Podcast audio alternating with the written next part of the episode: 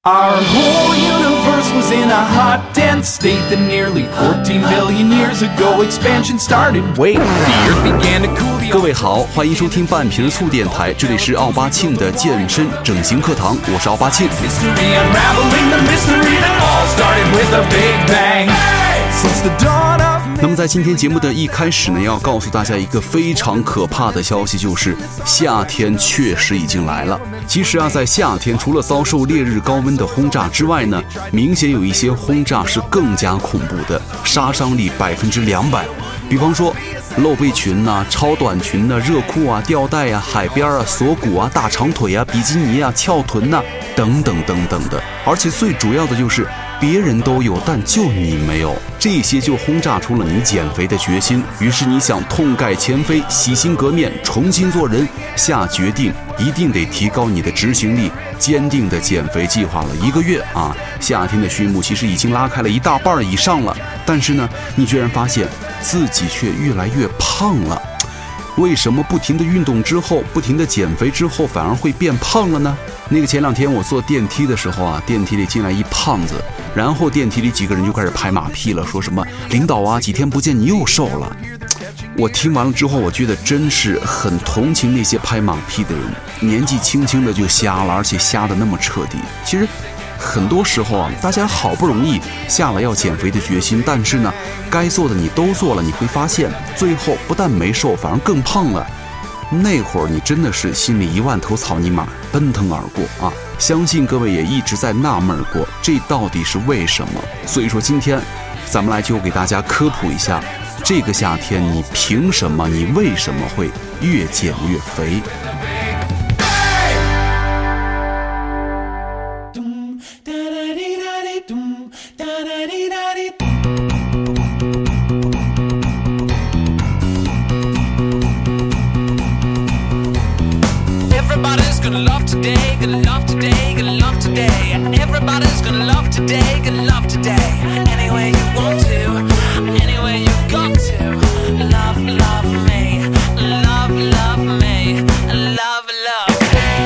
其实呢，要注意的第一点就是，一定要小心甜蜜的水果炸弹了。天然、健康、低热量，其实都是水果的标签儿。而且呢，大家觉得吃了水果之后啊，能够补充各种的维生素 A、B、C、D、E、F、G 啊，而且呢，皮肤就能变得跟水果一模一样，可以弹弹弹弹走鱼尾纹啊之类的，柔软无比、柔嫩无比。其实绝大多数朋友对水果真的是爱不释手，出去玩要带着，KTV 要点，自助餐要夹，回家还要再买。那么咱就跟大家说一说，为什么吃那么多水果？它长不瘦。很多水果虽然是低卡，但是含糖非常高。比方说香蕉、葡萄、荔枝、甘蔗、龙眼、红枣、西瓜等等等等。其实啊，大多数水果都是以葡萄糖、果糖和蔗糖为主。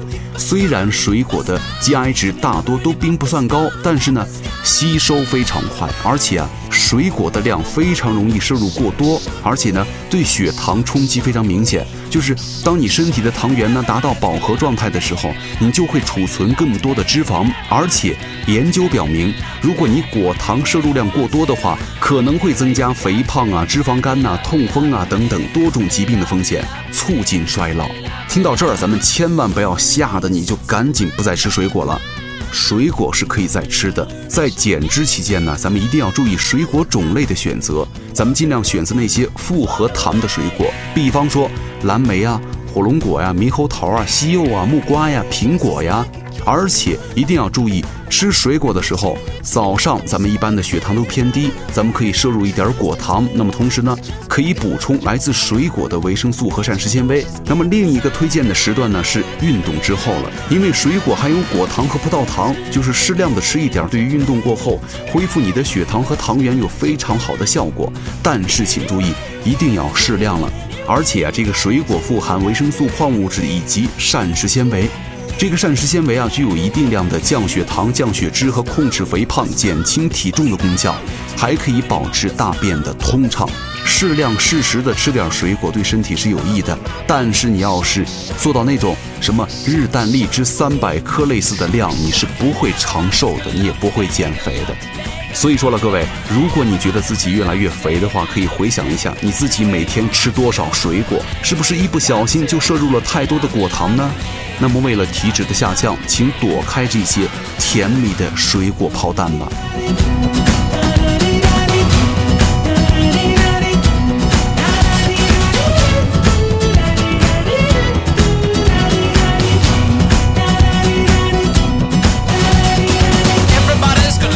第二个要注意的是，温柔的碳水的陷阱。其实，在减脂的过程当中啊，碳水化合物是必备的，但是呢，吃的不合理的话，你就会对减脂带来很大的影响。科普一下啊，零碳减肥是不可持续的，而且非常不健康的。但是呢，碳水化合物是如何选择也是非常重要的，不是说不吃，而是要吃对。比方说，米饭、面条等是碳水化合物，在减脂期间并不推荐这些精致的食品，咱们可以选择一些慢速的碳水化合物。这个慢速碳水化合物啊，是指能量释放的比较缓慢，不会形成血糖快速上升和胰岛素分泌的紊乱。从而控制你的脂肪合成，同时呢，还容易产生饱腹感，促进排便。非常典型的有哪些呢？黑麦、全麦和各类的豆薯，就是俗称粗粮啊。减脂期间呢，你吃一点会让你的肠道消化的时候消耗更多的热量啊。如果是肠胃不好的朋友们，咱们这个粗粮和精细粮的比例建议每天是一比一了。而且呢，主食的烹饪方法也一定得注意了。就拿这个大米来说吧。半生不熟的米饭、大米饭、大米粥做对比的话，那么大米粥是升糖最快的，而升糖快的意思就是你会很容易吸收了。所以说了，推荐各位吃米啊要好于喝这个大米粥，因为升糖快，而且馒头、米饭、糯米面条这些容易引起血糖波动的，不利于减脂。如果咱们排个序哈，从左到右是吸收的慢到吸收的快的，就是粗粮，然后粗粮粥，然后细粮，然后细粮粥了，以此类推啊。土豆呢比土豆泥好，咱们尽量不要做二次加工。其实啊，值得一提的是，一些根茎类的蔬菜也是碳水非常的丰富，比方说西兰花、莴苣、莲藕、胡萝卜、山药和土豆。在吃这些蔬菜较多的时候呢，要相应的减少你的主食的摄入量了。所以说了，越减越肥啊，会不会是因为你长期喜欢米饭搭配土豆丝儿这样的吃法呢？如果是的话，就一定要改改了。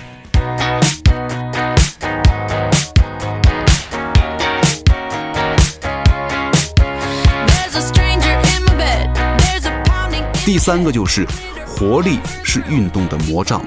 不是有句话吗？是这么说的：读万卷书不如行万里路。那么行万里路呢，不如跑一下步啊。其实啊，这个运动有一个要点就是心率了。嗯，很多人是在运动，但是呢，有氧的强度可能根本没有达到。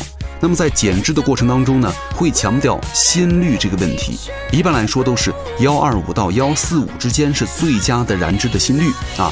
当这个心率呢在这个区间的时候，百分之六十的消耗都是来自于脂肪。所以说，对于减脂为目的的运动呢，要掌握好自己的心率了。咱们最好保持在这个心率运动四十到六十分钟。那么减脂呢？推荐给各位的有氧运动包括有这个跑步啊、快走啊、椭圆机啊、动感单车呀等等。另外呢，一些强度很小的减肥操啊，其实并不适合作为长期的减脂有氧运动了。还有一个误区啊，就是很多人习惯把流汗的程度来衡量自己的运动强度。你想想，天热了，你站那儿都在流汗，难道你也减肥了吗？这个是不科学的。那么，如果这个时候伴随着体重的下降，一般都是你体内的水分蒸发了。你喝点水补充完水分之后，你的体重又会迅速的恢复。所以说，并不能算是减脂，并且啊，出汗的原理是身体的温度要高于正常，而且身体通过神经和体液的调节来做出一系列的反应来降低身体的温度。但是呢，你身体的温度高了，不仅只是燃烧脂肪这一个原因，会和你的环境因素等关系非常的密切。其实啊，减脂是制造出摄入消耗热量的缺口，从而达到减脂的目的。但是流汗呢，它并不能够衡量你的心率是否达到了，以及运动的强度是否足够，以起到消耗热量的效果。所以说，各位不要再裹着保鲜膜跳操了，也不要再穿着棉袄在大太阳底下跑步了，把重点放在自己的运动心率和时间上，会让你瘦得更快一些。